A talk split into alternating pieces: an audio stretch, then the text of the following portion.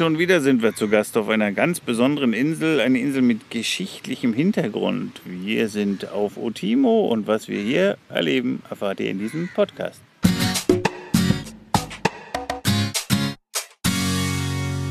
Ihr hört den Malediven-Podcast von den Inselnauten mit Geschichten, Erfahrungen, Abenteuern und vielen spannenden Infos aus dem Sonnenland der Malediven.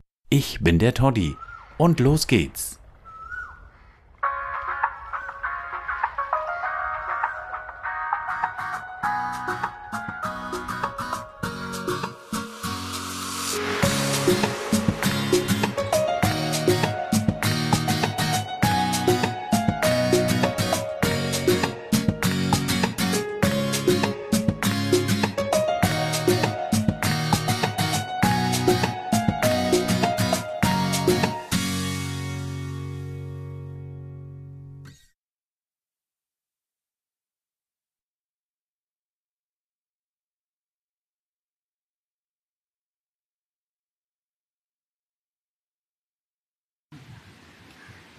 Oder wolltest du was anderes sagen zum Anfang? Nein. Wolltest du nicht? Geschichte auf den Malediven. Ja, wir machen, ja, das ist total selten. Wir haben ab und zu mal so eine alte Mosk gesehen, wo uns Geschichten erzählt wurden. Mein bester Freund wohnt auf einer Insel, wo die eine der geschichtsträchtigsten Moscheen der Malediven steht, aber nur deshalb geschichtsträchtig, weil sie ähm, so schön verziert ist, weil sie so eine schöne, also sie ist jetzt nicht unbedingt verbunden mit Menschen, die dort man- gewohnt haben, also keine Persönlichkeiten, Hm. sondern die ist eher ein, ein die ist eher die, das Bauwerk an sich ist dort wichtig. Ja, Und das weil ist auch recht alt. Also Genau. für maledivische Verhältnisse. Es gibt nicht viele solcher Orte, aber hier ist genau hier ist eigentlich das Gegenteil. Hier ist jetzt ähm, die Insel hat ein auf der Insel gibt es einen Palast. Auf der Insel gibt es auch wieder eine alte Moschee. Und hier geht es aber eher darum, dass die Community und im ganz Speziellen hier ein Sultan, der hier gelebt hat oder der später Sultan wurde, Hm. ähm, eine Persönlichkeit ist. Hier wird immer vom Hiro von Otimo gesprochen. Wir sind nämlich auf Otimo, also Otim, die, wie, wie wir es richtig aussprechen, das, manch, eigentlich wird es Otimo geschrieben. Die meisten sagen Otim, die verschlucken das O hinten, aber es ist immer richtig, wer Otimo sagt, der sagt das nicht falsch. Und der Insider sagt vielleicht Otim, weil er es schon mal so gehört hat, weil die Leute hier so, weil die Leute hier so reden. Und ja, eine Insel, die so richtig kein offizielles Gasthaus im Moment hat. Also hat doch, hat eins. Ne? Da, wo wir jetzt drin sind, ist schon mehr oder weniger offiziell. Ja, es ist noch nicht als Ja. touristische Stätte. So richtig, so richtig fehlt da, glaube ich, noch eine Unterschrift auf eine Anmeldung oder so. Dann, aber wir sind hier recht günstig untergekommen und uns ist, also jedem Malediver, dem man diese Insel, dem man den Namen dieser Insel nennt, der weiß sofort, was damit anzufangen. Und von Ja. daher machen wir jetzt hier was ganz Besonderes mit euch. Ja, und die, den Geschichtsteil, den müssen wir aber verschieben auf den zweiten Teil, weil wir waren nämlich noch nicht in den altertümlichen Gebäuden. Die besichtigen wir nämlich erst morgen. Die dürfen wir, weil gestern war Freitag, heute ist Samstag. Das sind ja hier die beiden Freit also die beiden Tage, wo man frei hat. Wochenende. Das ist das Wochenende. und morgen ist Sonntag und morgen ist auch jemand da, weil da darf man nur rein, wenn man wohl, In man kriegt da wohl eine Führung. Und der wird uns dann erklären, das wird auch ganz interessant, wir haben schon eine ganze Menge gelesen darüber. Wir werden mal schauen, wie gut er das alles wiedergeben kann. Und Genau. Die Stories werden ja auch viel, werden, wir hören auch viele von anderen Inseln, werden dann immer Stories erzählt, die sich dann immer wieder präzisieren mit dem, was man im Internet liest. Und man findet leider im Internet sehr, sehr wenig Informationen. Es ist immer recht spärlich. Es gibt auch sehr wenig Literatur über die Geschichte der Malediven. Ähm, Wer sich dafür interessiert, vielleicht so einen so einen breiteren Abriss zu kriegen, muss ich mal schauen in den Shownotes. Es gibt ein sehr gutes Buch von Thor Heyerdahl. Dort wird, der, der war hier, ist, der hat die Malediven bereist, auch recht abenteuerlich bereist, hat sich ein Boot gemietet, also mit alte, altes ein Fischerboot mit, mit einer kleinen Crew ist er in den Süden, hat Inseln, hat die Genehmigung gehabt, Inseln zu besuchen. Das hängt ein bisschen damit zusammen, die Malediver verleugnen ihre Geschichte, die vor dem Islam stattfand. Die fand statt, die, das das kann man schon mal nicht verleugnen, dass sie stattgefunden hat. Aber sie reden Dafür nicht ist darüber. der Islam zu jung. Genau, dafür ist der Islam zu jung. auf diesen, auf diesen Inseln. Ja, und die war doch zwei, es gab wohl zwei, es gab ja zwei Epochen hier. Einmal die, die Sonnenzeit, also der, der, der Sonnenkönige und dann waren die, waren die Buddhisten hier sehr verbreitet. Sonnengötter. Ja. Ja, Sonnengötter, ja. Da also so, so Naturgötter halt, ne? So Art Also Naturgötter hat es genau. hier gegeben. Pagoden und ähm, Stupas gab es auf jeden Fall auf den Malediven und die sind aber alle zerstört worden. Und da war Hayadal unterwegs an einigen Orten der Malediven, wo das, wo man noch Anzeichen dafür in- findet, wo, man, wo Schutthaufen kontrolliert und hat sich da wohl sehr Ja, man konnte ein wenig was auch in Male in diesem Museum mal gucken. Das war aber wirklich nur Also lächerlicher kleiner. Teil. Teil in dem Nationalmuseum. Aber wie viel da jetzt nach diesem Anschlag, der da mal passiert ist, auf das Museum noch da ist, ist die Frage. Ne? Ja, also dieses Buch muss ich euch verlinken. Dann Ja, vielleicht noch als Buch interessant für die Malediven. Es gibt denn natürlich das berühmte Buch von ähm, Heinz Pack, Tausend Inseln und ein Boot, von demjenigen, der hier die Insel mit einem Katamaran bereist hat, immer wieder im Winter unterwegs war. Sehr lesenswert. Ähm, dann gibt es noch ein Buch, das nennt sich Kleines Fräulein Stiskal. Das ist eine Erz, das ist eine kleine, ähm, ja nicht kleine, die, die klein war, weiß ich nicht. Die war ähm, eine Stewardess, die ist hier, wollte hier mal aussteigen und hat die Genehmigung gekriegt, auf einer einsamen Insel zu leben eine Zeit. Das hat sie wohl auch durchgezogen eine gewisse Weile und ist dann aber umgesiedelt auf eine einheimische Insel und hat dort ganz lange, oder ich glaube kein Jahr, die hat dieses eine Jahr, glaube ich, hier gelebt, hat aber viel erlebt und schildert in dem Buch ihre Erlebnisse. Auf jeden Fall interessant, äh, so einen Einblick in die lokalen Gemeinschaften der Malediven zu kriegen, wenn man das Vor lesen noch möchte. vor dem Tourismus. Ne? Also, ne? Ja, bevor der, also bevor der lokale Tourismus Ja. vor allem be begonnen hat. Ne? Der ist ja nur noch nicht so alt. Also wer Mhm. das noch nicht weiß, das, das ging so vor zehn Jahren so ganz langsam los. Da gab es das erste Gasthaus, die ersten zwei Gasthäuser. Die ersten Inseln waren da so, waren Gulli, da wissen wir, dass es vor 20 Jahren schon die ersten Touristen gab, die dort in, in, in äh, Italiener aufgenommen wurden. Also die Geschichte das- reicht da schon sehr zurück. Ja, das war alles halt nicht so. dann schon noch vor, vor den, vor den äh, teilweise vor Ressortzeiten, ne? beziehungsweise wo die ersten Ressorts dann entstanden sind. Das ist ja dann, ähm, Ja, dann gab es die Fushi und Godaido sind dann, glaube ich, auch Inseln, die, die, die eine, eine Geschichte haben, wo es Gästhäuser drauf gab.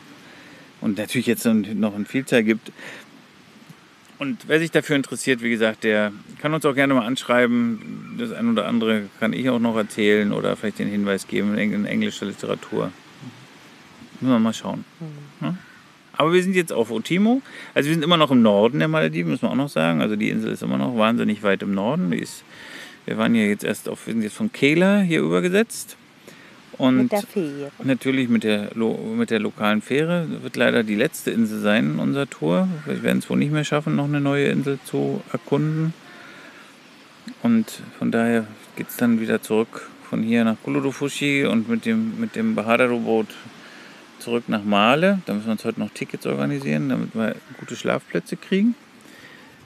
Haben auch Liegeplätze. gestern, ja, wir haben uns auch gestern einen Liegeplatz auf dem Boot, ja. Die, die, wir haben gestern auch noch ein anderes Boot gesehen, ein Boot, was Kela anfährt und ähm, auch Otimo anfährt. Also das offizielle Kela-Boot war das, also was in Kela stationiert ist, das kommt auch hierher und nach Dido, hat er gesagt, ne? Nach Na, Dido. Dido auch noch und noch äh, zwei andere Oshafaro Inseln. oder Bada? Auf jeden Fall, auf jeden Fall noch. Oshafaro auch noch und Ja. dann war noch eine andere Insel. Und die, Fila, ja, die Fila. andere, die zusammengewachsene. Der, Ah, ja. ja, die, der, die, das Boot bedient noch andere Inseln. Aber wir haben es uns angeschaut, das ist lange nicht so schick, lange nicht so groß, also nicht so einladend, nicht so komfortabel wie das Bahadaro-Boot. Also das muss auf jeden Fall, das ist auf jeden Fall ja, ein Unterschied. Aber Deswegen die fahren wir auch mit dem. sagen, dass es trotzdem angenehm wäre, damit zu fahren. Äh, Das, an, das an dem Bahadero-Boot ist ja das Gute, dass es auch nirgendwo hält, dass man wirklich, wenn man ankommt, ist man angekommen. Ne? Also wenn man irgendwo anhält, ist man angekommen. Ja, man also fährt, man fährt praktisch schön. durch. Genau, Man man fährt, praktisch durch. Das finde ich schön. Ja, und Otimo aber wiederum ist eine Insel, die gefällt mir sehr, sehr gut. Also eine Insel, die ich hier, ja, auf jeden Fall unter die Top 3, wenn ich Top, also Top 5 oder Top 3 bisher setze. Ich weiß nicht, ob Yami mir da so beipflichtet. Ich glaube eher nicht. Äh, liegt daran, bei mir, hier ist alles sehr aufgeräumt, hier ist alles, alles sehr organisiert. Hier merkt man, dass die, ja, die haben hier einen Plan und die haben hier auch, die sind sich einig, wie ich immer sage, dass wichtig ist, dass die Community hier alle an einem Strang ziehen und die, das sieht man einfach. Die, sie leben glücklich und zufrieden. Das, man spürt einen gewissen Wohlstand auf der Insel. Den sieht man anhand, wie auch die Häuser gebaut werden. Was uns aufgefallen ist, ist, dass hier wenig Mauern um die Häuser gebaut wurden. Hm, aber Sie Das haben heißt- gesagt, die, die wohlhabenderen Leute bauen Mauern drum jetzt. Ja. Fangen an, jetzt Mauern drum zu bauen. Die einfacheren Leute, die hier wohnen, machen das eher nicht. Also die, das ist eher nicht Tradition, auf dieser Insel sich einzumauern. Nee, Sie also das auch ist auch. Fenster. Ja, und es dann gibt auch Fenster und das hat tatsächlich. Ähm, ja, es hat, also es hat was. Sich über die Insel zu laufen ist eine, und wieder, wie ist es wieder so, die Insel sieht komplett anders aus, die Insel gibt ein komplett anderes Feeling ab und auch der Hafen ist schon viel, viel aufgeräumter, viel, viel entwickelter, der hat schon mehr, mehr Pflastersteine, also der ist äh, Ja, aber ich- befestigter als alle anderen und Ja, ich habe mal das Gefühl, dass sie den Hafen auch ein bisschen so einladender. einladender gemacht haben durch ihre geschichtsträchtige äh, Ortschaft hier und dass sie man hat da schon fast eine Art kleinen Präsidentel-Jetty und Ja, in Male, wer den Jetty kennt, in Male gibt es gibt's ja den Steg, wo der früher war, der sieht so aus wie früher, so wie der frühere Male Jetty, der jetzt sieht ja oder schon wie fast der, aus. wie der am, am, am Flughafen gibt es auch diesen Presidential-Jetty, diesen einen, der auch eher so aussieht wie der hier, so aus sch- schön dunklen Holz und das ist hier so eine Mini- Mini-Version davon und Hm, Auch schön angemalt, die Stufen, die da hochgehen, Ja, in den genau. Nationalfarben. genau. Ja, das hat was. Das, das merkt man, das, das Boot von dem berühmt, von dem, von dem Hero, das ist eine Nachbildung davon, steht auch direkt am Hafen, also ist eingemauert. Können wir schon verraten, was der gemacht hat, der Hero? Ja, was hat er denn gemacht? Der, der, war, der war heroisch. Der war heroisch. Nein, also hier haben sich Portugiesen eingenistet wohl mal. Ja, natürlich nicht wohl mal, sondern die waren halt, die haben Ja, die hier. haben hier Kolonie aufmachen wollen. Und das fanden die Malediver nicht so lustig, weil sie sollten auch noch konvertieren, alle zum christlichen Glauben. Und das war natürlich ein No-Go. Das Ja. wollten sie nicht. Natürlich, das will, es geht, da geht, Genau, die, waren, die waren schon, die waren, die ja- waren wohl will man schon, ja die waren zu der Zeit schon beim Islam. Die Portugiesen haben hier, ähm, haben versucht, das Land zu kolonialisieren, was natürlich sehr, sehr schwierig ist. Ähm, in Male ist ihnen das gelungen und ähm, die haben Der sich. Sultan ist auch konvertiert Ja. und wollte das Land zwangskonvertieren. Und aber warum da erzählen wir denn das jetzt alles schon? Wenn wir morgen das alles dann erzählen, Ja, das ist dann erzählen wir doch. den, den Teil, wie es dort aussieht, was man zu sehen kriegt. Mhm. Oder nicht? Ja, okay. Mhm. Und dann hat dieser Hero hat mit seinem Boot, das er hier auf den Malediven oder beziehungsweise in Minikoi, einer Insel ganz im Norden, schon zu Indien gehörend, hat bauen lassen, hat er ähm, und mit den umliegenden Gemeinschaften hier, anderen Inseln, hat er sich zusammengetan und die haben die Portugiesen vertrieben. Genau, die und haben die, das ist das Das ist das und das ist er, hat er mit seinen Brüdern gemacht Genau. und das hat er auch geschafft. Und wie das genau passiert ist und wie man das genau macht, wissen wir nicht. Wir wissen auf jeden Fall, dass die Inseln hier alle sehr so im, Inner, im Inselinneren gebaut sind, dass sie nach außen kein Lichtschein geben. Das hatten wir, glaube ich, im Killer-Podcast schon erwähnt. Na, dass Ja, die, dass, also, dass sie genau, dass sie ihre Dörfer ins Inselinnere verzogen haben, nicht am Rande des, äh, der, der Insel sind. Ne? Manche Inseln sind sogar noch so geformt, so wunderschön, dass sie noch zusätzlichen Schutz geben. die Lagunen sind so schön geschützt, dann Ja. sind die Dörfer eher die, auf die Lagunenseite gebaut. Die zeigen nicht, nach den, nicht zum offenen Ozean, also der Einfallseite. Und es gibt Und- eine Insel, die hat eine große umliegende Lagune drin, also eine, eine, eine Mangrovenlagune. Da drin konnten sich dann auch äh, Schiffe verstecken, die von außen nicht sichtbar waren, also die dann wiederum, in, von, auch wenn man um die Insel rumgefahren ist, wohl nicht, nicht erkannt hat, so konnten sich dort kleine Flotten verstecken und ja, so richtig können wir das nicht, können wir das jetzt alles nicht nachvollziehen, weil die kleinen Boote, das sind hier Boote, die sind keine zwölf Meter lang und die Portugiesen hatten meines Erachtens schon richtige große, große Schiffe. Schiffe. und vielleicht auch Kanonen und so weiter. Wie die das geschafft haben, wissen wir nicht. Vielleicht kriegen wir morgen dazu mehr raus genau. und können euch das dann noch, noch erklären. Auf jeden Fall ist das. Äh, und wurde zum hier, Dank wurde er dann hinterher Sultan und hat hier noch ganz lange auf der Insel gelebt und hat auch diesen, in, diesem, halt in diesen Gemächern und in dem Palast, den wir da morgen besichtigen werden, hat er ähm, hofiert und ähm, das schauen wir uns an. Und das ist halt immer noch, das ist keine Pilgerstätte für die Malediver.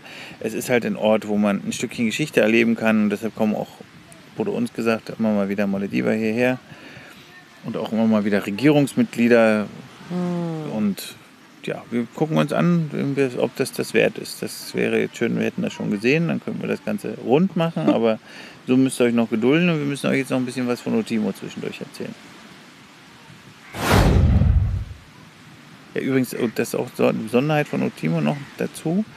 Äh, wir sind übrigens im Moment so 300 Kilometer von Male weg. Kehler waren es ungefähr 305 oder 6 und hier sind es nur noch 290. Also wir sind so, der Kreis, den wir so gezogen haben, sind so drei, wir sind ungefähr 300 Kilometer von, von Male entfernt. Also mal als Vergleich, da Richtung Marmigili, da wo die Walhaie schwimmen, das sind so etwa 100 Kilometer im südlichen Ariatoll. Das man ungefähr eine Vorstellung hatte, wir sind jetzt dreimal so weit weg. Aber und die Besonderheit der Insel hier ist, die ist mal wieder, die ist mal wieder rund. Weil auf denen, wo wir im Moment waren, die waren eher langgezogen. Ja, alle, so eine ne? besondere Form, auch diese ganz langen Strände, also Hanimado, Kela, auch umliegend Bara hatte. Mm. Die ist nur ein bisschen gestaucht gewesen, hatte auch einen ganz langen Strand, aber die Lagune war so, sieht aus wie so eine, wie so eine Niere. das auch, ne? Ja. Äh, aber das liegt, glaube ich, auch daran, wir sind jetzt hier nicht mehr am Rand der, des Atolls.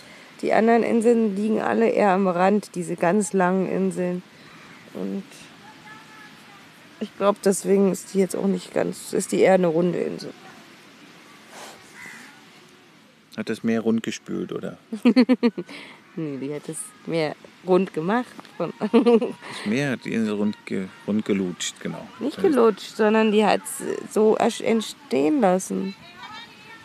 Daniel, dass die gelutscht ist. Der Sand kommt doch aus dem Meer. genau. Ist auch ein wunderschöner, ist auch ein wunderschöner Strand hier um die Insel herum. Das Meer hat hier eine etwas stärkere Bewege, Wellenbewegung, weil das Riff relativ nahe ist. So in der Art, so in der Art habe ich das auch noch nie gesehen, muss ich ganz ehrlich sagen. Also ein sehr schöner Strand. Wenn das Wasser dann so ranspült, so, das sieht total toll aus. Also mir gefällt diese Insel. Die Insel hat hier was total Besonderes. Leider liegt hier wieder auf der einen Seite wieder auch wieder sehr, sehr viel Müll immer wieder die Krähen, die man dann hier hört, die sind natürlich, kommen auch daher, dass die sich dann am Müll ver gütlich tun. Ja, die, die nehmen die organischen Abfälle auf und was am Plastik ist, das bleibt natürlich liegen. Und die Frauen fahren tatsächlich hierher und oder gehen, gehen hierher. Jetzt gießt gerade eine Frau dort Müll, macht, macht gerade eine Frau ein Loch im Sand und macht es aber, macht den Sand zu. Keine Ahnung, was sie da hatte. Und die Krähen machen das jetzt wieder auf, das wissen wir nicht. Auch jetzt zu weit weg. Auf jeden Fall kommen schon die. Sind wir schon 5, 6, 7 sind schon da. Und jetzt kommen die nächsten. Nochmal sind wir schon über 10. Tja, mal sehen. Also das ist hier gang und gäbe, das ist halt auf jeder Insel leider gang und gäbe, dass gerade organische Abfälle entsorgt werden. Das ist Geschichte, hat einen Hintergrund, das ist tatsächlich so gewesen. Das haben die hier schon immer praktiziert. Und jetzt, wenn ihr seht, dass so kleine Frauen, äh, Frauen mit kleinen Eimern zum Ufer gehen, dann entsorgen die Biomüll. Und wir hoffen immer, dass es wirklich Biomüll ist, weil es kommt immer wieder Plastikabfälle dazwischen und das ist halt dann grauselig. Also es gibt eine Stelle der Insel, die sieht richtig hässlich aus. Also das müsste sauber gemacht werden. Obwohl man kann sagen, das Innere der Insel ist sehr, sehr sauber sehr sauber ge geharkt und die Straßen sind recht breit. Es gibt viele Bäume, also man findet auch wieder Schattenplätze. Es gibt zwei Restaurants. Wir sind nur in einem, wir wollten gestern in eins, wollten dann nur einen frischen Saft, den gibt es nicht. Im ersten Im zweiten Restaurant, also im, im, im ersten Restaurant haben sie dann wegen uns extra Limettensaft eingeführt für die Zeit, wo wir hier sind. Frischen Limettensaft, wenigstens Orangensaft oder so, frische Früchte. Davon können wir hier leider nur träumen. Gibt's nicht. Kriegen wir wieder ein Kololo Fushi. Gibt's hier leider nicht. Nee, gibt's hier nicht. Und trotzdem ist das Essen lecker. Ja. Wir müssen zum Frühstück dahin. Äh, Also wir werden im Gasthaus nicht verköstigt. Wir müssen zum Frühstück dahin und zum, äh, zum Afternoon Tea machen leckere Hedikas. Und Abendessen waren wir jetzt einmal erst hier, weil wir das erste Mal waren wir eingeladen. Ja, das war lustig. Da haben wir jemanden kennengelernt hier, der hat uns, wir haben am Hafen eine kleine Rast gemacht an unserem ersten Tag, als wir hier angekommen sind. Und der verwickelte uns in ein Gespräch und der hat uns dann so ziemlich den ganzen Tag beschäftigt. Das war auch mal ein Tauch, ist ein Tauchlehrer und der, hier wird ein großes Safari-Boot gebaut. Da haben eine große, die ist eine, eine große, ja, Also nicht Werft. von ihm, aber von seinem. Von seiner Cousin. Familie, ja. Seine Familie baut das, so wie wir das gesehen haben. Es sind da Mhm. ganz viele Familienangehörige, die da beteiligt sind und ein Glasfieberboot gebaut mit einem riesigen, mit einer, also eine riesige Hülle wird hier hergestellt. Und das wird ein riesiges Schiff. Und ein auch sehr luxuriöses Schiff. Und er selber betreibt jetzt ein, wird jetzt im Sommer ein Schiff betreiben. Eine wird die MV Home, so sie wird, wird sie wohl heißen, hat er gesagt. Also wer danach suchen will, der kann da schauen. Die ist wirklich schick. Also auf dem Safari-Boot würde, glaube ich, meine Frau selbst auch mal mit mir auf Reisen gehen.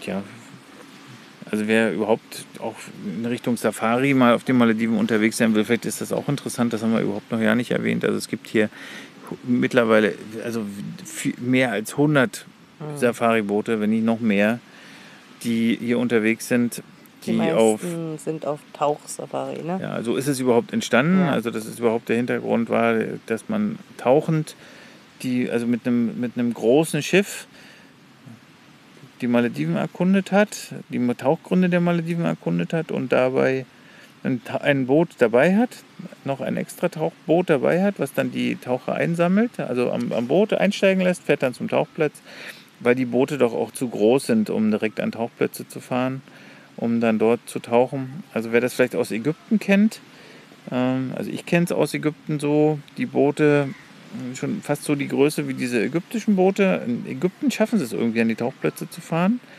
ähm, und man geht direkt dort tauchen. So war das jedenfalls bei meinen zwei äh, Safaris, die ich in aber die Ägypten gemacht habe. ne? Die werden festgemacht, ähm, sind aber festgemacht, da sind Bojen am Riff befestigt, die, müssen, die Anker nicht. Naja, das, aber das meine ich damit. Sie, Und die Strömungen. Mhm. und die Strömungen in, in Ägypten sind natürlich auch ganz andere, was man hier auf den Malediven gar nicht, gar nicht machen kann. Da müsste das Boot, jeder Malediven-Tauchgang ist ein Strömungstauchgang, also man driftet immer irgendwo hin, weil das Wasser hier immer in Bewegung ist. Und das, die Tauchboote, also die Tauchdonis sind eigentlich immer dafür da, um dann die Taucher erstens an der richtigen Stelle ins Wasser gehen zu lassen, also an den richtigen Ort zu bringen und dann an der richtigen Stelle wieder einzusammeln. Also das sucht dann tatsächlich, man taucht auf den Malediven nicht wieder zum Boot zurück, sondern man geht, man taucht auf, setzt seine Boje, die setzt man schon vorher zum Sicherheitsstopp und dann sieht das Boot, ah, da kommen die Taucher hoch und dann wird man nach und nach wieder eingesammelt. Das ist, das, das ist gang und gäbe so. Und Tauchsafaris sind halt über viele, viele Jahre, eigentlich schon Jahrzehnte, gang und gäbe auf den Malediven. Also da gibt es dann richtig, morgens um sechs wird geweckt, da wird, ähm, da gibt es vielleicht ein, ein kleines, Leichtes. kleinen Snack, einen Keks und einen Kaffee. Dann geht es aufs Tauchdoni und dann gibt es den ersten Tauchgang und dann gibt es Frühstück, wo man wieder da ist. Dann, ja, dann ist das unterschiedlich. Morgens noch ein Tauchgang und dann Nachmittag wieder ein. Oder dann gibt es ähm, abends vielleicht dann, also gibt es auch noch einen Nachttauchgang. Also das sind wirklich, ja, ist eine tolle Sache, auf einer Tauchsafari zu sein. Also wer gerne tauchen geht und dann richtig hardcore unterwegs ist, sein möchte, also tauchen ganz viel tauchen will, da gibt es schöne Routen auf den Malediven, die man, die man befahren kann. Also es gibt natürlich die klassischen Routen, die in der Nähe von Male da sind, wo man im Ari-Atoll meistens endet, wo man erst im, im nördlichen Male-Atoll anfängt und dann im südlichen Ari-Atoll endet, weil sie alle zu den Walhaien wollen. Und dann enden sie alle, und manche gehen ins Wavu-Atoll und enden dann alle auf Fulido, wo wir ja auch schon waren, wo dann immer der, wo dann der große wo dann der Bodobero-Abschiedstanz für alle zelebriert wird, für die Safari-Gäste. Aber es gibt mittlerweile auch andere Safaris, ne? Also gut, ein bisschen hatten wir ja da in Fulido schon erzählt, ne? Von unserem Freund, der auf Safari geht mit den Schwimmern und dann gibt es halt unterdessen auch welche, die einfach nur Island-Topping machen oder Schnorcheltrips machen. Ja, Schnorchel-Safaris, Schnorchel-Safaris, Surf-Safaris gibt es. Und ähm, damit haben wir euch die Schwimmsafari, haben wir euch erzählt, das ist schon was ganz Besonderes. Dann wird es im nächsten Jahr eine Eco-Safari, also eine Safari geben auch, also die gibt es jetzt auch schon, die so, ähm, wie sagt man, ökologische Punkte, nee, also so, so Umweltorganisationsmäßige Sachen ab- abfährt. Also so Leute, die sich halt für Umwelt, Naturschutz, wie auch immer einsetzen. Oder Genau, für Researches, die also für, für, Zum für Whale Shark Research Center fahren sie, sie fahren zum Manta Trust, sie laden Leute ein, die auf den Malediven ähm, Gutes ja, tun. ja, Gutes getan haben und immer noch Gutes tun. Sie wollen uns nächstes Jahr einladen, um als Call Doctor auf dem Boot zu erklären, wie man Korallen vermehrt. Wir wollen ihnen erklären, warum wir das machen, weshalb das wichtig ist. Wir wollen ihnen zeigen, wo wir das machen, wie wir das machen. Und deswegen suchen wir noch eine Projektzeit, die öffentlich zugänglich ist, weil die, die wir im Moment haben, sind alle nur in einem Ressort und die sind, können wir so einfach nicht, kommt man da nicht so einfach rein.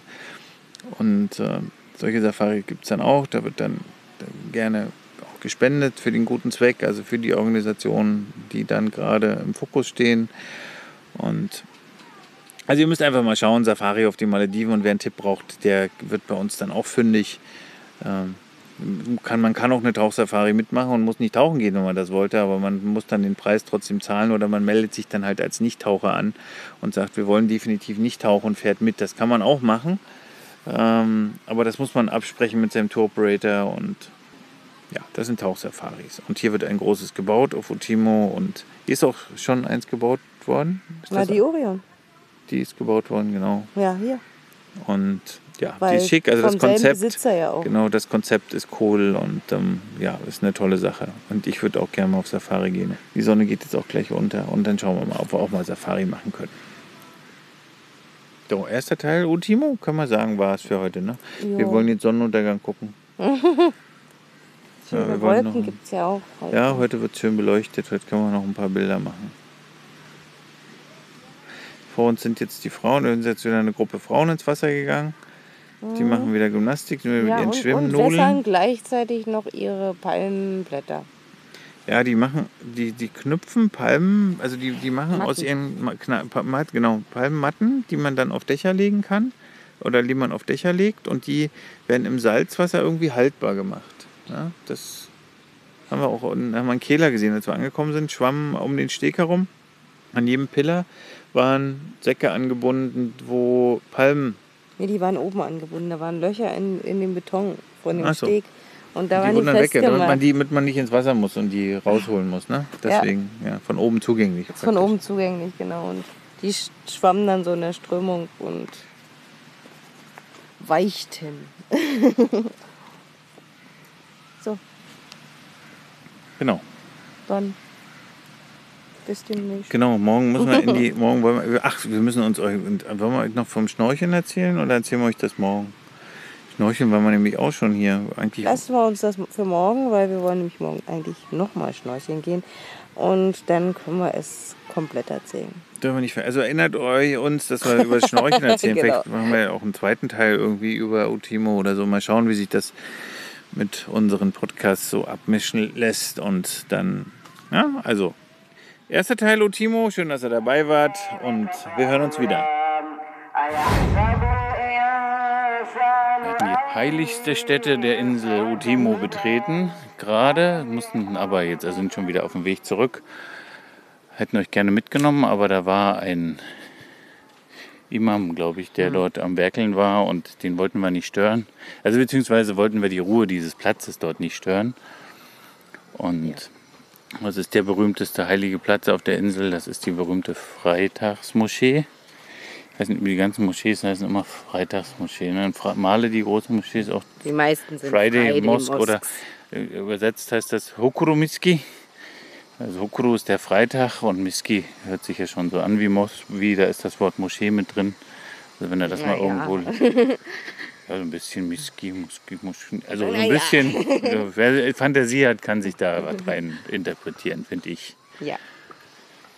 Und da, also wir haben, wir haben ein Bild gemacht und wir, das schießen wir euch auf jeden Fall mit in die Shownotes. Das solltet ihr schon sehen. Die Moschee ist jetzt. So, Noch es nicht, die ist nicht wirklich zu besichtigen. Ne? Man kann sie leider nur von außen sehen. Wir hatten jetzt kurz, dadurch, dass der Imam da war und die Türen offen waren, konnten wir kurz drinnen sehen, dass ein paar schöne Säulen und also ich habe gesehen, Ja. dass, dass die äh, Holzsachen auch angemalt waren, also dass das ein bisschen schick gemacht wurde. Von außen ist es jetzt nicht so spektakulär, aber man sieht halt, dass sie sehr alt ist.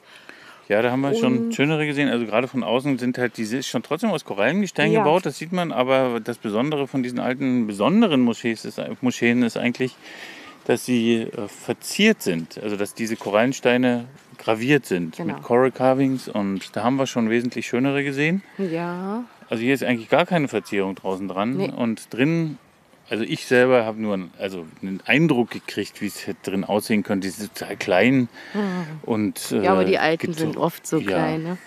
Und ähm, aber was dort schön ist, sie haben halt ganz viele, also nicht ganz viele, aber sie haben alte Grabsteine, die noch auch aus Korallengestein sind, die graviert sind und äh, Genau, der, das muss man heutzutage macht man das nicht mehr, aber früher hat man die halt aus Korallengestein gemacht und äh, dort schöne Muster eingraviert und auch teilweise arabische Schriftzeichen Genau. ein bisschen und es sieht wirklich hübsch aus. Also die sind sehr schön. Erhalten auch noch. Genau, zwei, äh, es sind Gräber draußen. Also ein Grab davon soll auf jeden Fall vom Vater von dem Takodofano, von dem berühmten Sultan sein. Und es sind aber drei Gräber draußen. Das ist leider ein bisschen schlecht beschriftet, muss ich sagen. Ja. Da waren wir jetzt nicht so, so begeistert. Ne? Nee, es ist genau. Die einzigen Täfelchen, die wir gefunden haben, waren auf die W. Und ähm, ja, und ob da jetzt, das sah eher so aus, als wenn das irgendwelche Warnhinweise oder, oder Regularien sind oder sowas, wie man damit vielleicht umzugehen hat. Äh, weniger eine Beschreibung dessen, weil das waren völlig identische Schilder. Ja, also denn die Moschee hier, die ist immer zu besichtigen. Also da kann man auf dieses, auf dieses Grundstück kann man immer drauf. Man sollte sich nur bei den, zu den Gebetszeiten sollte man es eher vermeiden. So, jetzt wollt ihr vielleicht wissen, wann Gebetszeiten sind. So ungefähr. Aber das Also, hört man. Ja, man hörte das, aber trotzdem, wenn ihr gerade auf dem Weg seid, das hört man, klar. Aber wenn ihr euch das vorgenommen habt und dann das ist gerade Gebetszeit, also das ist eher, also der gesamte Vormittag bis mittags um halb eins ist völlig gebetsfrei. Genau. Und jetzt klingelt mal mein Handy. Jetzt muss ich ans Telefon. Muss man mal schnell Pause machen oder gucken, wer das ist. Ah, unser Gasthaus für morgen. Dann mache ich mal schnell Pause und melde mich gleich wieder, okay? Tja, jetzt haben wir gerade schlechte Nachrichten gekriegt. Also Telefonat von war gerade, dass man uns das Gasthaus für morgen nicht bestätigen konnte, obwohl wir eigentlich schon bestätigt hatten, ne, das Gasthaus. Aber da. Abgesagt. Ja, aber wenn man nur drei Zimmer. Er hat uns abgesagt. Aber er kümmert sich um eine Alternativunterkunft und sie ist nur 150 Meter weg. Er holt uns vom Hafen ab. Er wird uns mit einem Auto vom Hafen abholen, wird uns ins Hotel bringen. Es ist sogar noch billiger dort, hat er gesagt. Und wir kriegen, der hat nämlich, das Schöne ist, neben dem Gasthaus ist nämlich ein schönes Restaurant, wo wir uns wahrscheinlich auch morgen so ziemlich die ganze Zeit aufhalten werden, vermute ich mal, mit unseren Laptops. Ich würde sagen, wir beziehen da Office. Okay, mach mal. Wenn, ich glaube nicht, dass wir in dem Hotel da, also wir müssen mal gucken, Wir wie müssen mal gucken, wie es ist. Wir können Ja. das nicht vorher sagen. Wie schlecht ist es. Er hat gesagt, es ist trotzdem schön, aber wir werden da trotzdem gut unterkommen. Aber das ist, war jetzt nicht schön, weil wir haben uns da recht wohl gefühlt. Und so nah am Hafen haben wir euch ja in der Kulodo-Fushi-Folge schon erzählt. Wer die Folge nicht gehört hat, genau, du hast vergessen zu sagen, dass wir nach Kolodo fahren. Ja, wir fahren nämlich morgen nach Kuludufushi zurück, weil wir da wieder mit dem Boot zurück müssen nach Male. Und da müssen wir noch eine Nacht bleiben, weil die Fährverbindungen so sind, dass eine Transferzeit auf jeden Fall unerlässlich ist. ja, Was ist denn das hier? Ein Banyan Tree, ein alter? Der das sieht so aus eingeht. wie ein alter Banyan Tree, ja. Es steht auf jeden Fall ein Schildchen da. Wir können mal lesen, was das ist. Hier weht auf jeden Fall ein lauschiges Lüftchen wieder. Es wird immer heißer. Wir merken das. Wir sind jetzt seit Januar auf den Malediven unterwegs. Was ist Kani Tree? Ja, Carney Tree. Weiß ich nicht, was ein Carney Tree ist. Hatten wir das nicht schon mal in Verhendo, so ein Tree? So einen Verrückten, wo wir auch nachgeguckt haben? Nee, ich habe das gelesen im Zusammenhang mit Takoro Fanos Segel. Hm. Dass man da irgendwie, aber ich verstehe das nicht. Hier steht irgendwas von wegen, dass es ein, dass man hier irgendwas gewebt hätte an den Bäumen. Gewebt hätte man Gewebt. Ich weiß nicht, ob man da Fasern drauf Und das ist auch kriegt. richtig in Englisch. Ja, weaving was a profitable economic activity in Maldives.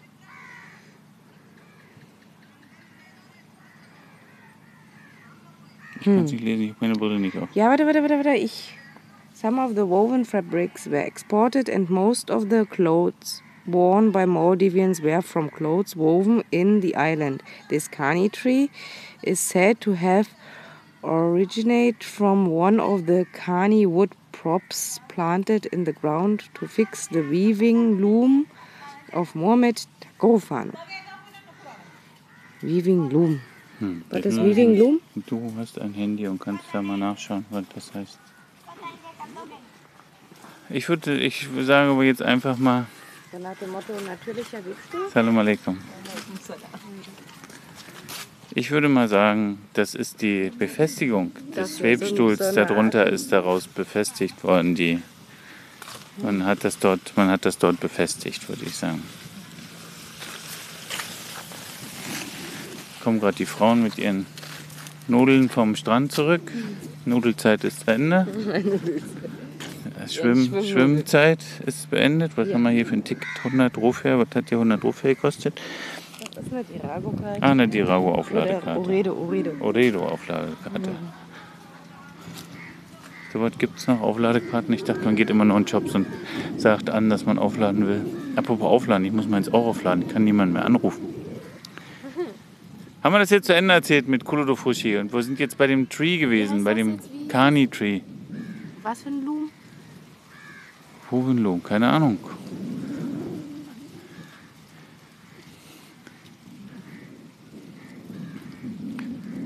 Fotografiert haben wir es auch nicht. Ich gehe fotografieren, du quatsch weiter. Wir haben gemacht ein Bild. Das ist eigentlich jetzt nicht unbedingt ein Bild wert, aber das ist so eine Knorke irgendwie so. Der Stamm sieht total, dass man davon von dem Holz halt was gebaut hat. Und auf diesem Holz ist da das Segel gewebt worden.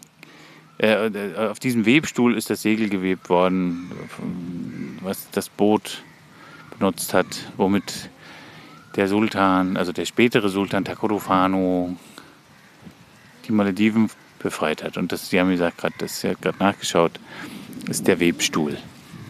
Und dann können wir unseren Podcast über Otimo. Ja, also wir suchen uns jetzt ein lauschiges Plätzchen. Die haben wir fotografiert noch. Wir haben noch eine wichtige Sache für euch nämlich vergessen. Ja, das ist doch gut, dass wir hierher gegangen sind. Yami wollte nämlich da vorne bleiben, aber jetzt ist Prayer Time. Irgendwie hat, wollten wir euch noch sagen, wann Prayer Time sind. Genau, wenigstens so grob kann man das mittlerweile. Also nach so einem, die, nach so ein paar Malediven-Besuchen ist das jetzt in Fleisch und Blut bei uns übergegangen. Die erste Prayer Time zwischen 4 und 5 morgens, eher so gegen 5. Wenn das Gasthaus in der Nähe ist, hört er davon und dann wisst ihr, ah ja, wir können uns nochmal umdrehen, weil das ist nicht unsere Aufstehzeit. Die nächste um halb eins, 12.30 Uhr, also zwischen 12.30 Uhr und äh, 13 Uhr. Die, das ist auch die Zeit, wo am Freitag das wichtige Freitagsgebet abgehalten wird. Also wo die Menschen dann, wo dann auch manchmal die zur Moschee gehen, in die Moschee, die die ganze Woche nicht beten waren. Das ist so der so ein bisschen Pflichttermin, kann man fast sagen dazu. Dann die nächste Zeit, nächste Mal um 15 Uhr, zwischen 15.30 Uhr und 16 Uhr. Dann nochmal um 18 und um 19 Uhr. 30. Jeweils immer zwischen 19.30 und 20 Uhr und 18, äh, 18.30 und 20 Uhr äh, und, und 19 Uhr.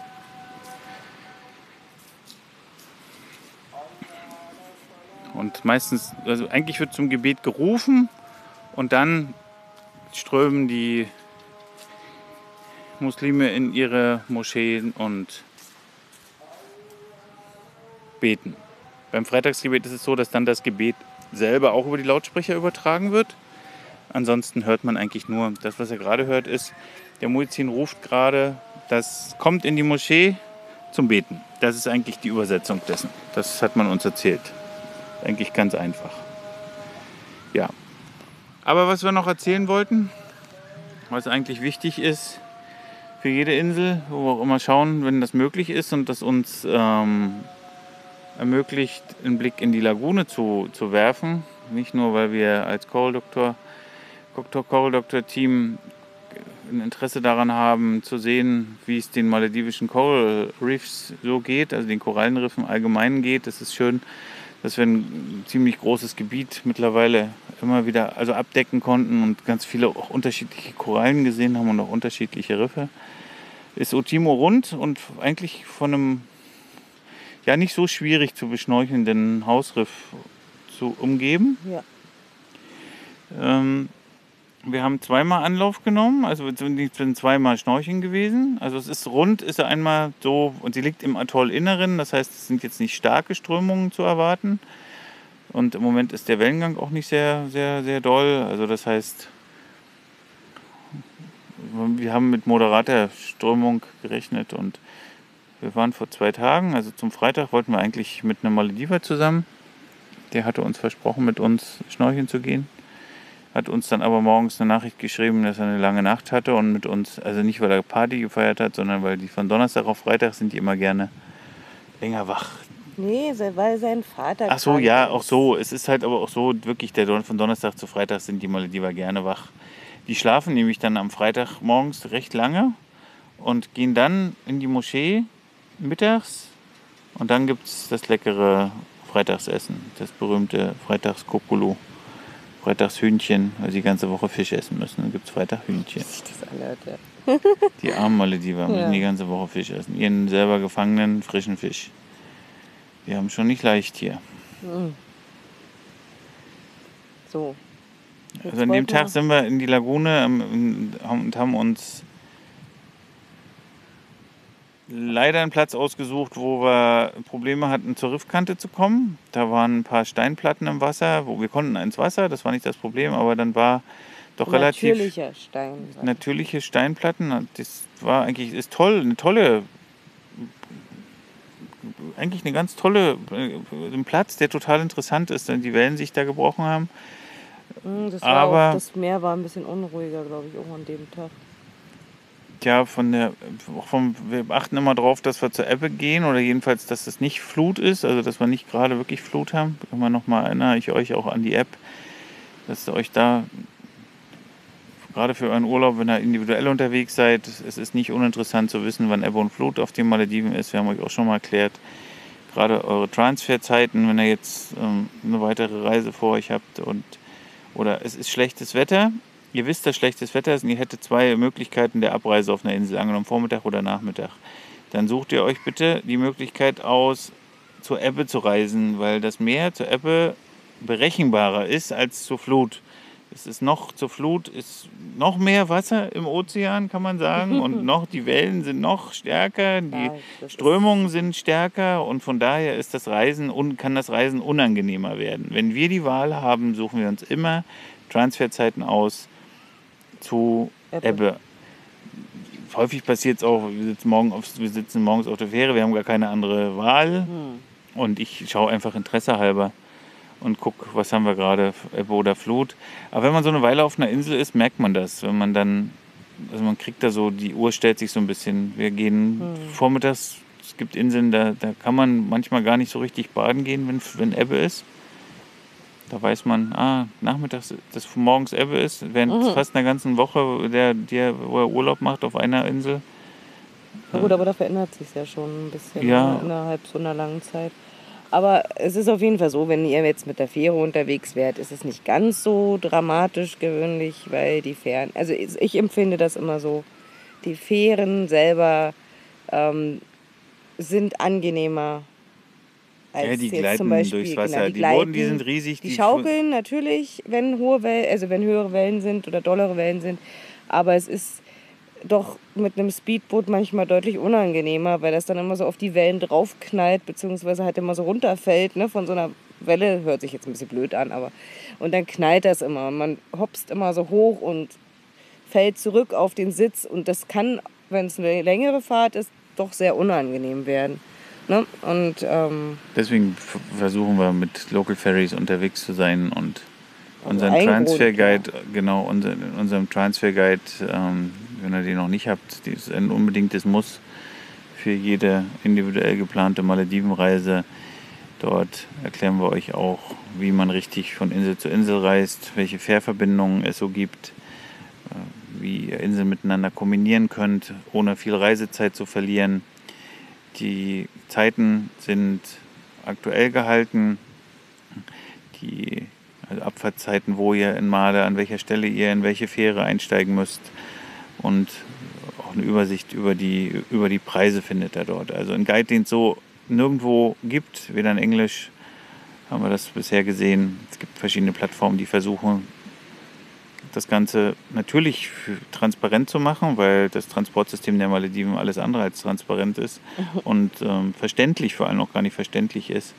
Aber wir haben das so runtergebrochen, dass es erstmal für den deutschen Markt, dass es sehr verständlich ist. Und vor allen Dingen auch aktuell, weil wir haben jetzt festgestellt, dass die ganzen Seiten leider keine aktuellen Zeiten mehr aufweisen. Im Moment. Dass viele, das wollte ich dann noch sagen, die, die den Versuch unternommen haben, diese, diesen Anspruch zu haben, über das Transportsystem zu informieren, ähm, daran scheitern, dass sie zwar generell dieses Netzwerk aufzeigen können in irgendeiner Form, aber es scheitert der Punkt auf dem i, es fehlt überall die, Aktuali die Aktualität.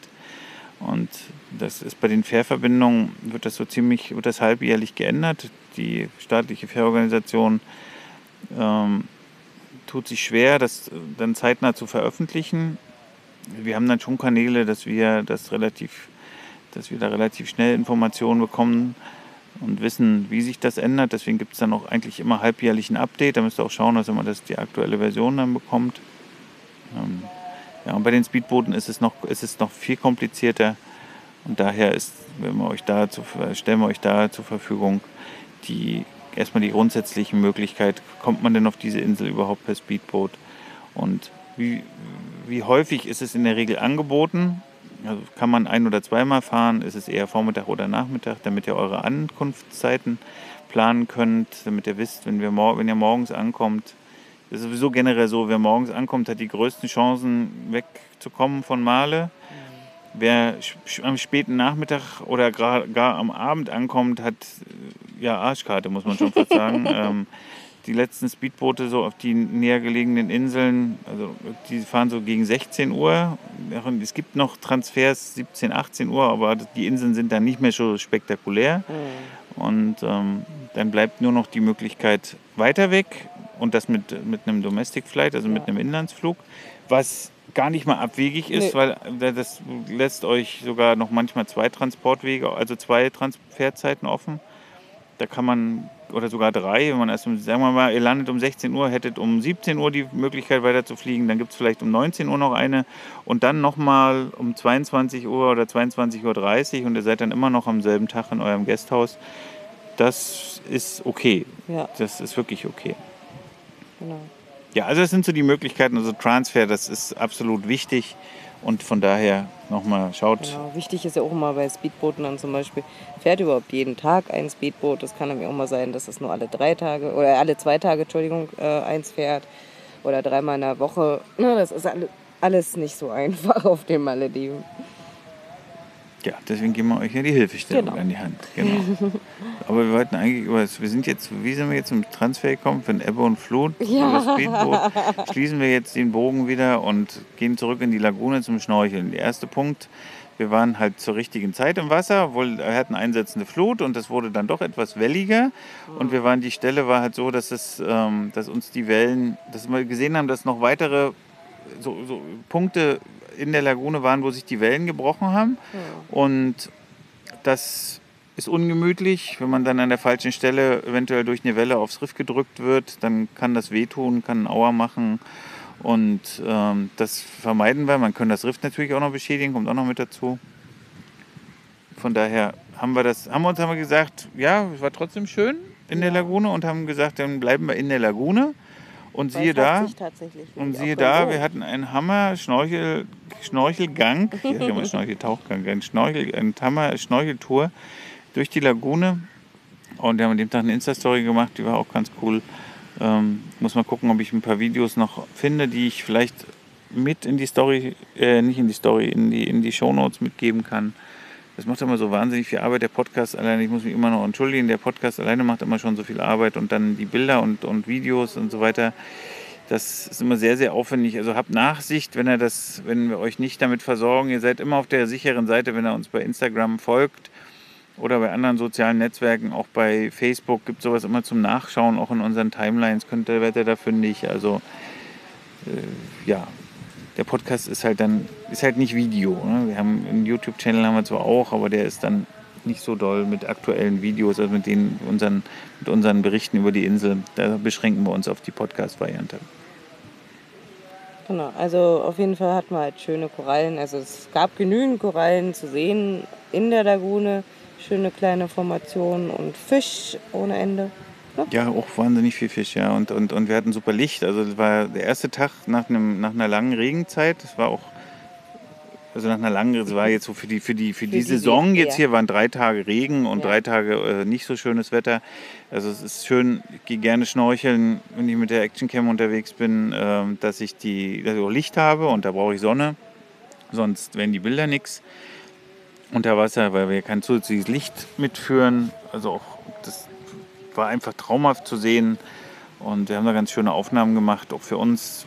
Jeder gesehen, auch für unser Coral Doctor Projekt gesehen, wie viele neue Korallen in der, in sich, sich in der Lagune angesiedelt haben. Also eine Stelle, die wahnsinnig äh, bewachsen war mit neuen Korallen, also die jetzt in ein paar Jahren auch wieder eine, eine interessante Größe erreichen, sodass das Riff auch wieder also dass man nicht den Eindruck kriegt, dass alles tot ist, sondern man, im Moment muss man halt hinschauen. Man sieht halt viele Korallen, die so, ich sage immer so, so, die haben so die klassische Größe ist ungefähr so, so groß wie, eine, wie so eine Faust oder wie ein Fußball. So. Das sind so Von die kleinen neuen, ja. von den neuen Korallen, die nach der Bleiche da sind. Und da findet man schon eine ganze Menge. Also Fußballgröße ist schon recht groß.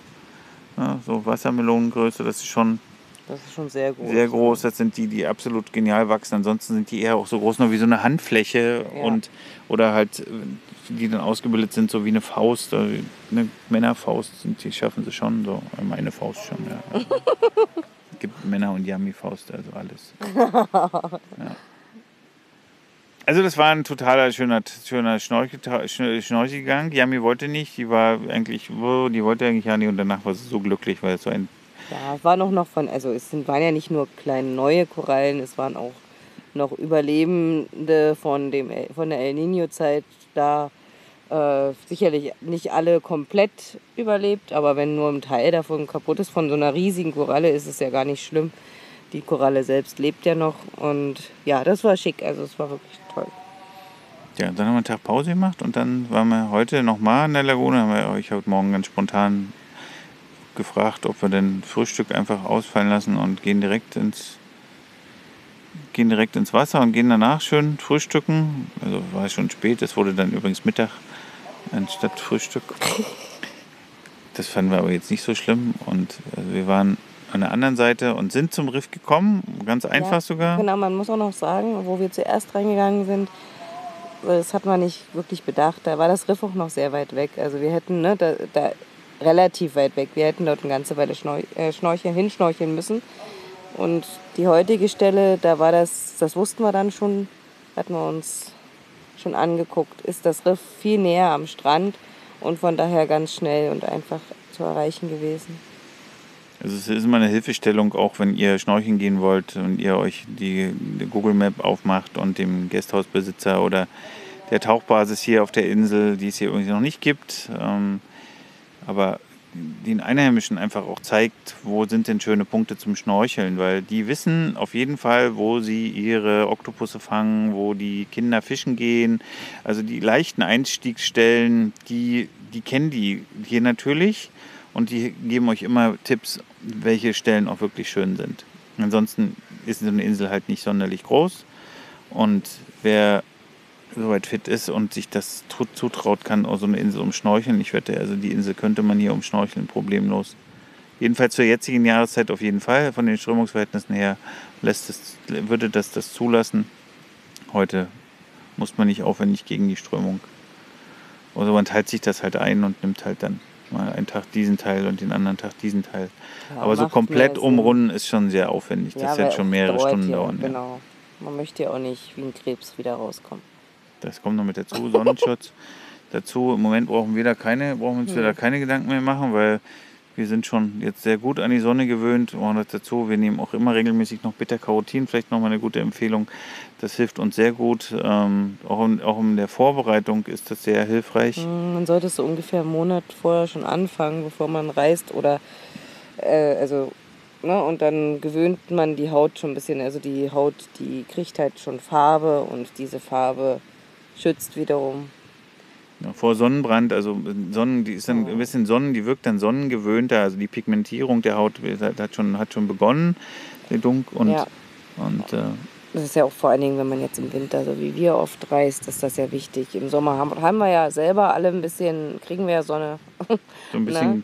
so ein bisschen eine leichte, so eine leichte Grundbeune, so ganz ja.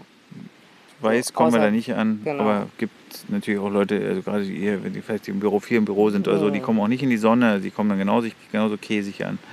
Also so, das ist eine gute Empfehlung. Es, ja, ansonsten ist es immer wichtig, dass man zum Schnorcheln bitte Schnorchelsachen anzieht, weil das schützt einfach, wenn ihr eine Stunde im Wasser seid und das seid ihr bestimmt mal, wenn ihr eine schöne Riffstelle habt, kommt, schafft ihr das ganz locker oder länger sogar, dann ist es einfach wichtig, dass man mit Schnorchelsachen drin ist. Das schützt das ist eine lange, also die, kann, man kann eine lange Leggings anziehen, können auch Männer oder eine lange Shorts auf jeden Fall, ja. dass man sich vielleicht nur die Waden mit korallenfreundlicher Sonnencreme eincremt, den Nacken, also wir haben Schnorchelshirts, die recht, ein recht hohes Bündchen auch am Kragen haben, also zwischen Haarensatz und, und wer lange Haare hat, das, das schützt das nochmal zusätzlich.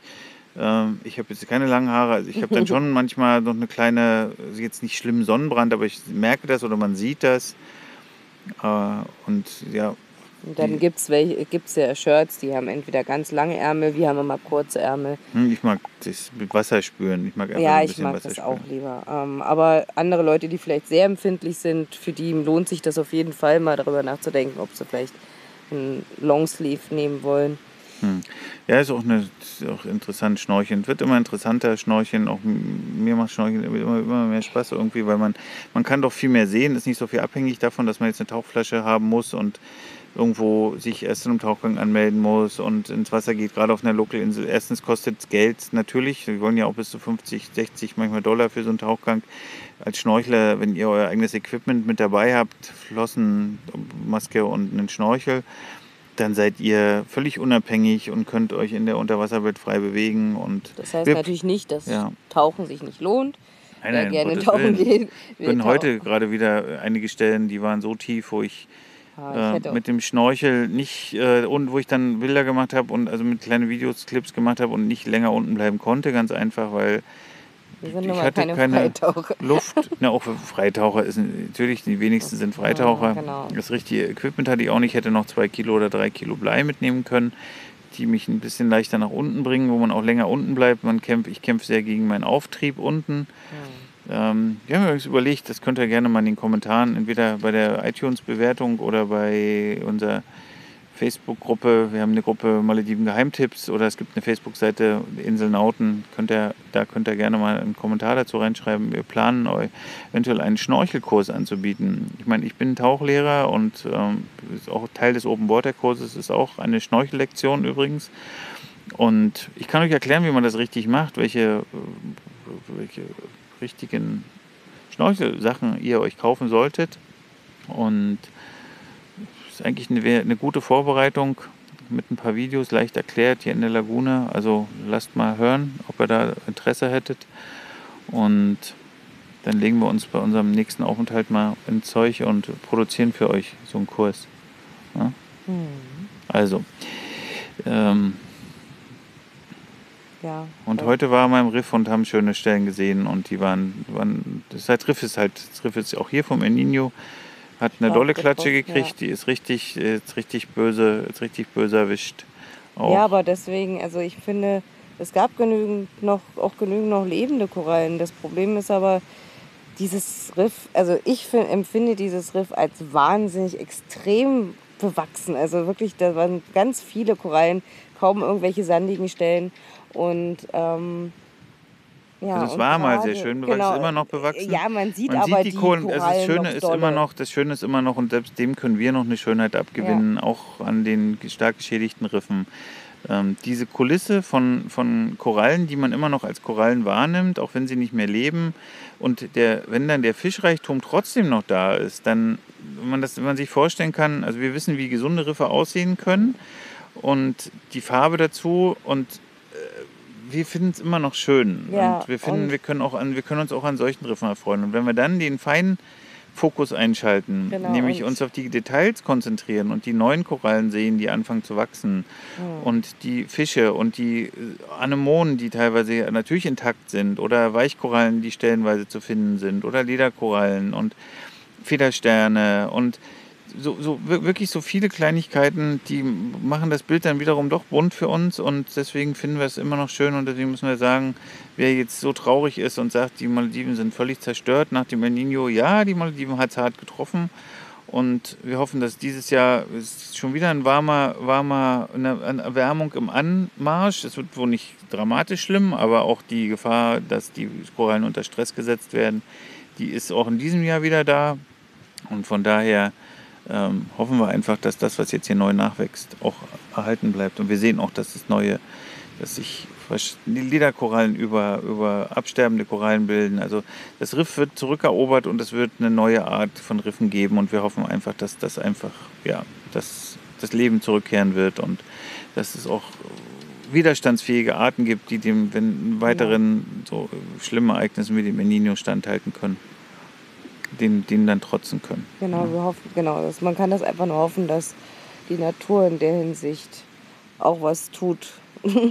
ne? Und äh, ja, immer schön ist ja das ja. Leben auch zu sehen, dass eben von Fischen und anderen Tieren im, im Wasser am Riff äh, es ist ja nicht tot. Es ist kein totes Etwas, keine Steinwüste, sondern es lebt, es leben halt eben Fische und Seeigel und Seesterne und alles Mögliche lebt dort im Riff. Krebse, Oktopusse, genau, ist alles zu sehen, also wenn die Augen auf, aufhaltet. Und, und dazu dann die kleinen neuen Korallen oder die, dieses, wie gesagt, ne, was noch erhalten ist von, von vor den El Nino-Zeiten.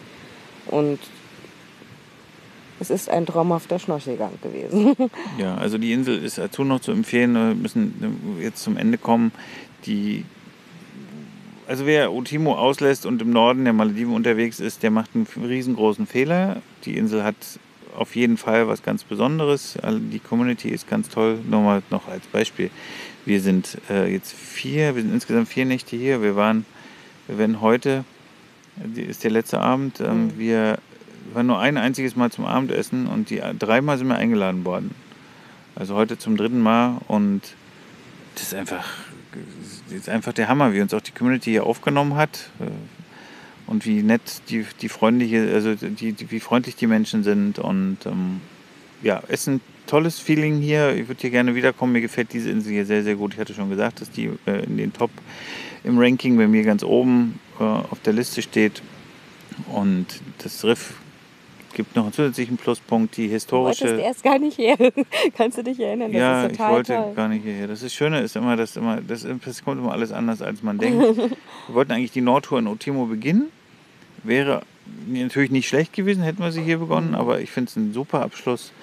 Morgen wieder, ja, nach Kurodofushi. Wir müssen den Norden verlassen, aber diese Insel gibt nochmal den richtigen, die Initialzündung für mich und sollte die dann auch für euch geben. Also wer den Norden bereisen will, auf nach Ultimo. Wir kommen wieder in den Norden, das wissen wir. Wir haben noch einige Inseln nicht erkunden können. Und Der Norden ist schön.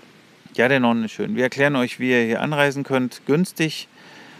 Wir helfen euch da auch bei der Organisation. Also die Insider-Tipps, die kriegt ihr auch wieder im Transfergeld mit, mit welchen, welche Möglichkeiten es gibt.